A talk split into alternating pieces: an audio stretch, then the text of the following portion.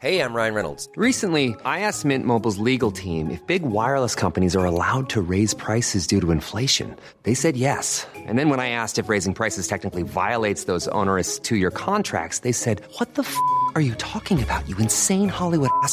So to recap, we're cutting the price of Mint Unlimited from $30 a month to just $15 a month. Give it a try at mintmobile.com slash switch. $45 upfront for three months plus taxes and fees. Promo for new customers for limited time. Unlimited more than 40 gigabytes per month. Slows. Full terms at mintmobile.com.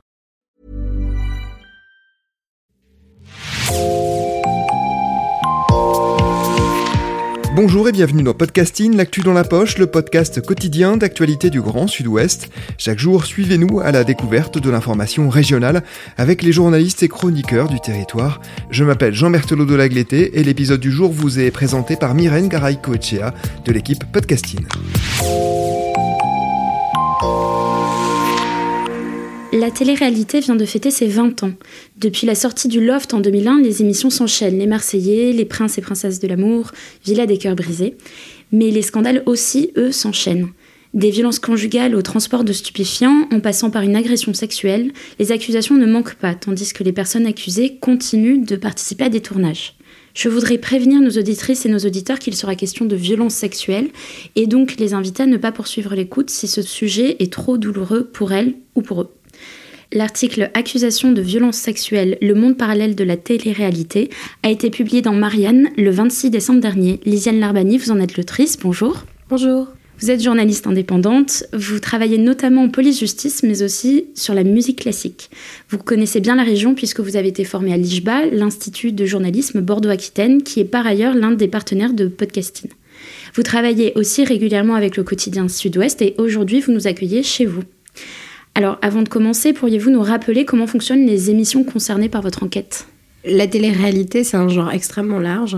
Ça va de Top Chef au meilleur pâtissier, à Secret Story, aux anges de la télé-réalité. Donc en fait, euh, dans le cas de cette enquête dans Marianne, il s'agit surtout des télé-réalités d'amour qui euh, plutôt vont concerner des jeunes acteurs, des jeunes candidats, et où tout va s'articuler autour euh, des histoires d'amour, des couples, des trahisons, des tromperies.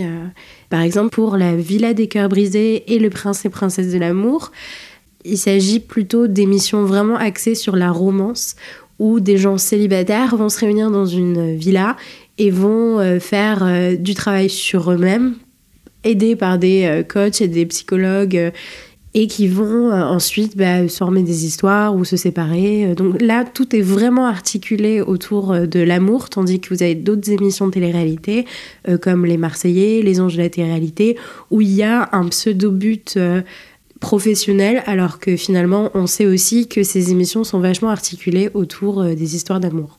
En l'occurrence, qu'est-ce qui distingue le Loft il y a 20 ans, par exemple, des Marseillais aujourd'hui? Quelle est la différence entre ces deux télé-réalités? Le Loft, ça a vraiment été quelque chose de très expérimental et qui avait fait des records euh, d'audience absolument incroyables. Euh, je vous invite à consulter l'ouvrage d'Aurélien Bélanger à ce sujet, euh, qui s'appelle Télé-réalité, qui revient vraiment sur la construction de ce programme et la vie des candidats. Aujourd'hui, les programmes de télé-réalité, pour l'anecdote, le groupe M6 et W9 appellent maintenant ça série-réalité ce qui en dit long un peu sur la différence de traitement et la différence des programmes, c'est que maintenant, tout va être plutôt scénarisé. Et en outre, il y a une différence, c'est que en 20 ans, les réseaux sociaux sont apparus et que maintenant, les candidats de télé-réalité font vivre leurs aventures des tournages. Ils vont faire des extensions de ces aventures hors des tournages via leurs réseaux sociaux. Vous précisez que dans le milieu de la télé-réalité, donc euh, dans cette enquête, je cite, le linge sale se lave en famille. Ça veut dire quoi? C'est un peu paradoxal de dire ça parce que les candidats de télé-réalité, finalement, dès que se dispute avec l'autre, soit ils vont faire vivre ces scènes euh, par des séquences filmées dans les tournages, soit ils vont euh, se disputer euh, sur les réseaux sociaux, prendre leur téléphone, s'invectiver de tous les noms, se menacer de tout. Quand je dis le linge sale se lave en famille, c'est que bel et bien, toutes les histoires qui vont euh, plutôt avoir attrait au judiciaire, quand on va sortir vraiment du clash euh, télévisuel un peu bête et qu'on va rentrer quand même dans des choses très concrètes, ce que j'évoque dans mon enquête, des violences conjugales, des agressions sexuelles, là, ça va être plutôt quelque chose qui va être mis sous silence, soit par les sociétés de production, soit par les agences qui gèrent les influenceurs et leur image de marque. Et là, tout va se régler euh, vraiment euh, loin des caméras, loin des médias et vraiment en famille.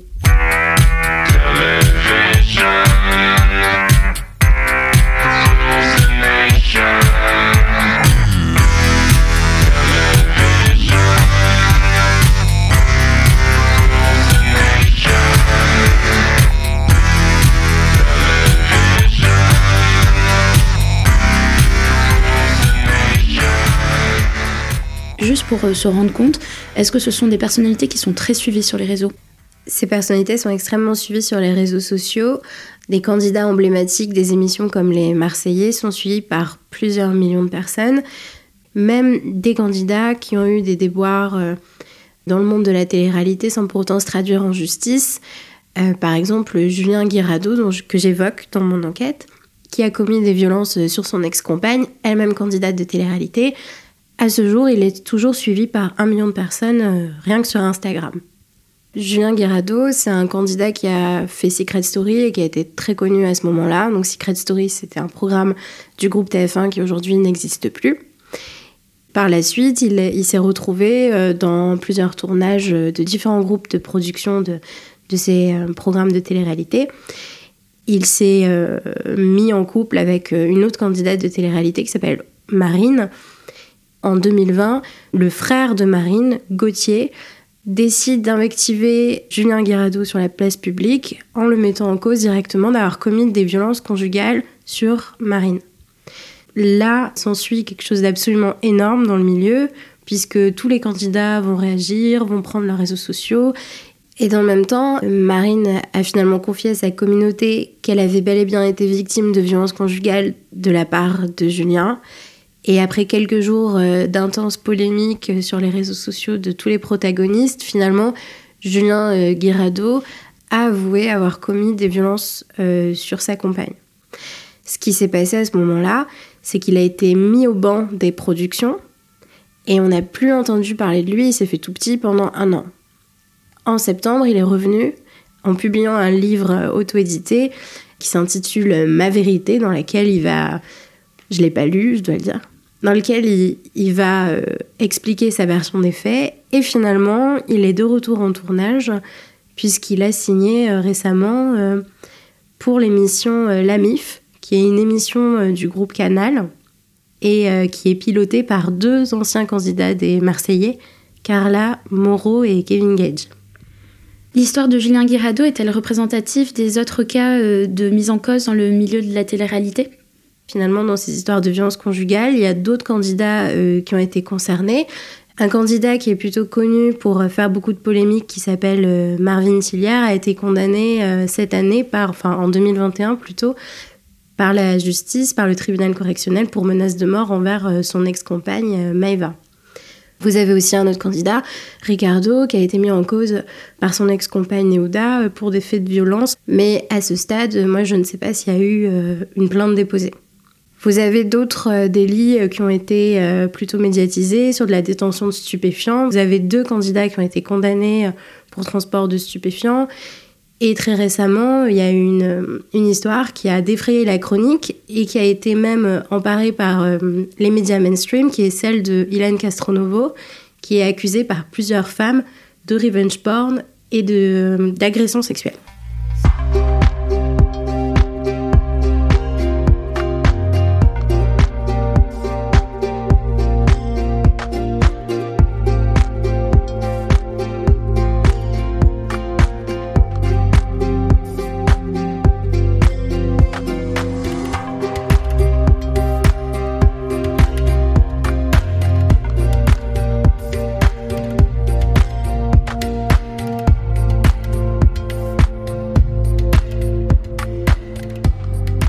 Ces signalements portent parfois sur des faits qui ont eu lieu sur des lieux de tournage. Comment réagissent les boîtes de production?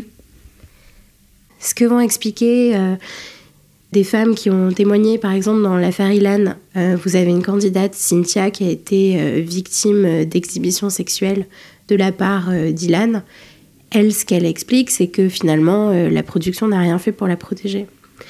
C'est euh, des schémas qui se répètent aussi. Euh, il y a eu beaucoup d'histoires euh, qui ont été faites sur les harcèlements, sur les tournages des candidats et des candidates qui ont été très secoués par d'autres candidats. Là aussi, il témoigne du fait que les productions ne font rien. Je pense que si elles ne font rien, c'est aussi pour laisser faire dans l'objectif de créer de la séquence et générer de l'audience. On voit des candidats accusés de certaines choses euh, disparaître euh, du petit écran et d'autres rester. Comment expliquer cela?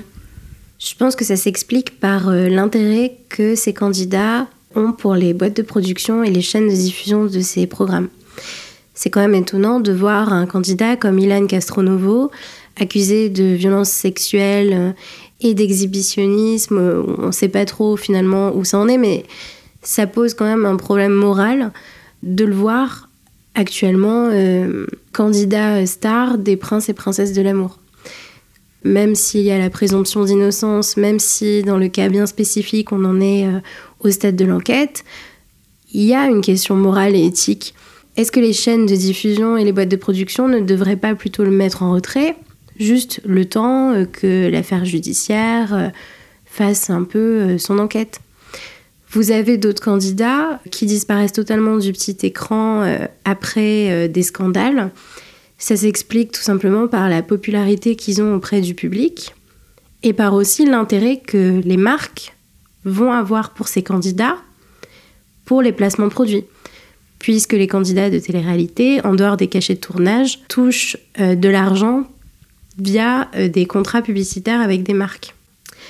Dans le cas de, par exemple, Julien Guerrado, à partir du moment où il avait avoué sur Instagram avoir commis des violences conjugales, on imagine très mal une marque de cosmétiques euh, à destination des hommes ou des femmes aller euh, lui donner de l'argent pour qu'il vende euh, un de leurs produits. Donc là, à partir de ce moment-là, si vous voulez, ce candidat, il était plus du tout intéressant pour les, pour les boîtes de production et les chaînes.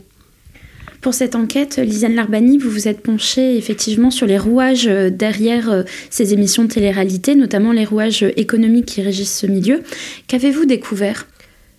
Bah, Que tout était finalement très lié. Un candidat de télé-réalité va trouver euh, sa boîte ou sa chaîne avec laquelle il est bien.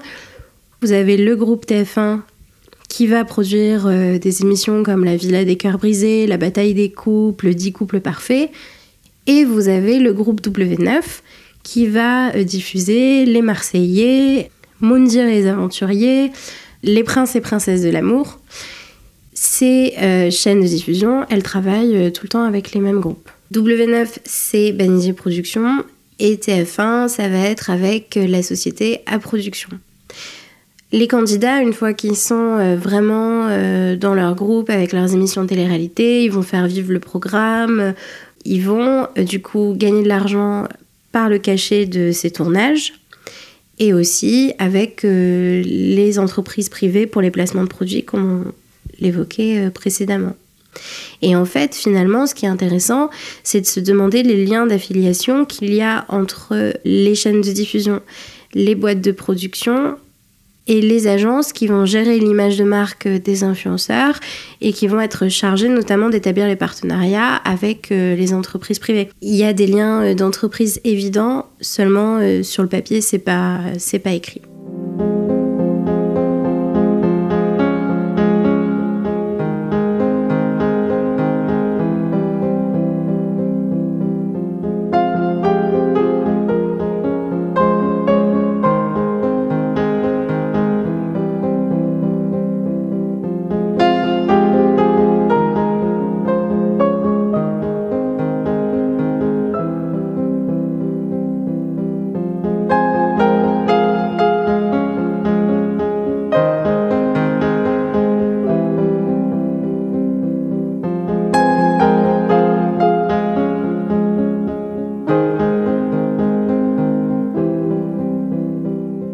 Ce fonctionnement à huis clos que vous décrivez pourrait expliquer pourquoi des candidats euh, n'ont pas souhaité répondre à votre enquête? Oui, alors il y a vraiment euh, ce qu'on va qualifier de loi du silence. En fait, euh, il y a une dépendance financière énorme de ces candidats télé-réalité. Et comme il y a des liens d'entreprise entre ces différentes structures. Finalement, si vous parlez à propos euh, d'un autre candidat qui est euh, à la même boîte de à la même boîte de prod, qui est à la même agence que vous, vous serez finalement euh, puni. Vous n'aurez plus de placement de produits, vous n'aurez plus de tournage, et ça veut dire que vous n'avez plus d'argent. Il faut juste rappeler que les cachets de tournage sont assez importants et que les placements de produits aussi, et qu'en fait, les candidats télé la plupart euh, n'ont pas fait d'études supérieures, euh, étaient dans le monde de la nuit, étaient euh, dans la vente ou la coiffure. Et par exemple, les placements de produits, c'est de l'argent facile, c'est de l'argent tombé du ciel. Et donc, du coup, ils n'ont aucun intérêt à prendre la parole au risque de se voir couper leur gagne-pain. Est-ce que vous pourriez nous donner un exemple de structure qui gère justement ces placements de produits pour les candidats? Alors, il y en a deux.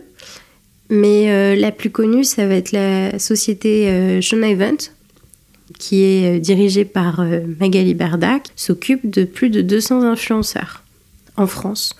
Magali Berda, c'est une femme assez combative et indépendante qui était courtière en assurance et qui, sans doute par le biais de relations, a fini par créer son entreprise et qui est également un personnage récurrent d'un programme de télé-réalité les princes et princesses de l'amour. Qu'est-ce qui lie euh, Magali Berda aux sociétés de production? Alors, elle est très liée par des liens de groupe et d'entreprise avec le groupe euh, Banidier Productions, qui s'occupe de quelques programmes de télé-réalité diffusés sur le groupe euh, M6W9. En fait, la société de Magali Berda, Shona Event, est détenue en partie par Banidier Productions. Il y a un autre acteur assez important que j'évoque dans l'enquête, c'est Cyril Hanouna, qui est le présentateur euh, de Touche pas à mon poste, qui a lui-même départ chez Banijé Productions. Et donc, finalement, euh, par des liens d'entreprise, euh, et actionnaire de Shona Event. Et c'est ce qui va expliquer que Magali Berda est souvent invitée Touche pas à mon poste et que lorsqu'il y a des, des boires avec des candidats de télé-réalité, ils ne vont jamais s'exprimer par voie de presse, mais par contre, ils vont toujours euh, venir euh, sur plateau, touche pas à mon poste, pour livrer leur version.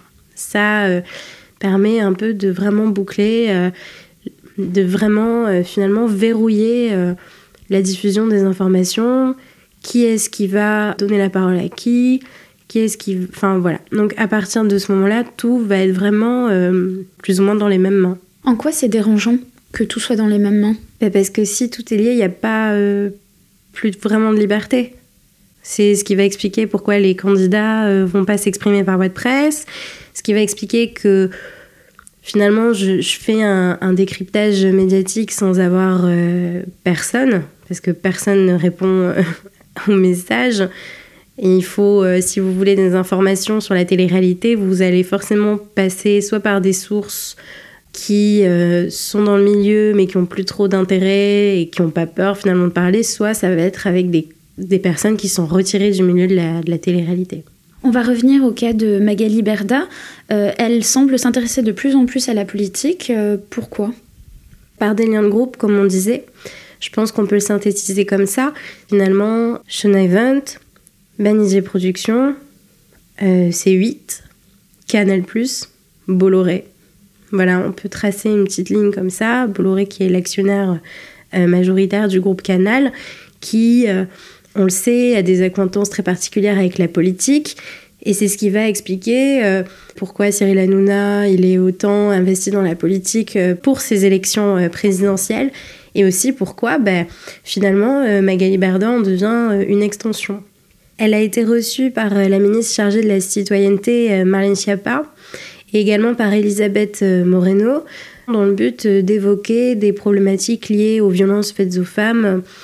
C'est un rendez-vous qui a un peu fait polémique d'ailleurs, puisque Magali Berda était accompagnée d'influenceuses et que à leur image, elles ont donné un ton extrêmement léger de cette rencontre. Euh, en tout cas, Magali Berda commence un petit peu à graviter autour de la politique. Et là, très récemment, elle a créé sa chaîne YouTube dans laquelle elle explique euh, vouloir notamment euh, vulgariser la politique, qui est un sujet qui, je cite, la passionne.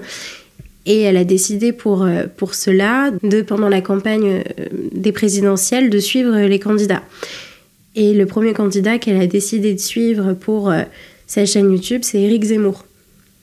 Eric Zemmour qui a longtemps travaillé à CNews, Groupe Canal+, Vincent Bolloré, et hop, on peut après, voilà, se demander euh, pourquoi euh, une, telle, euh, une telle décision de mettre sur le devant de la scène en premier ce candidat. C'était l'histoire d'un monde en vase clos. Merci Lisiane Larbani. Votre article Accusation de violence sexuelle, le monde parallèle de la télé-réalité est à retrouver sur marianne.net. Merci Myrène Garaïco-Echea, c'est la fin de cet épisode de podcasting. Production Anne-Charlotte Delange, Juliette Chénion, Clara Echari, Myrène Garaïco-Echea, Mathilde Leleuil et Marion Ruot, iconographie Magali Marico, programmation musicale Gabriel Taïeb et réalisation Olivier Duval. Si vous aimez podcasting, le podcast quotidien d'actualité du Grand Sud-Ouest, n'hésitez pas à vous abonner, à liker et à partager nos publications. Retrouvez-nous chaque jour à 16h30 sur notre site et sur nos réseaux sociaux, ainsi que sur ceux des médias indépendants de la région qui sont nos partenaires. Retrouvez-nous aussi sur toutes les d'écoute, dont Spotify, Deezer, Apple Podcast ou Google Podcast. Podcasting, c'est l'actu dans la poche.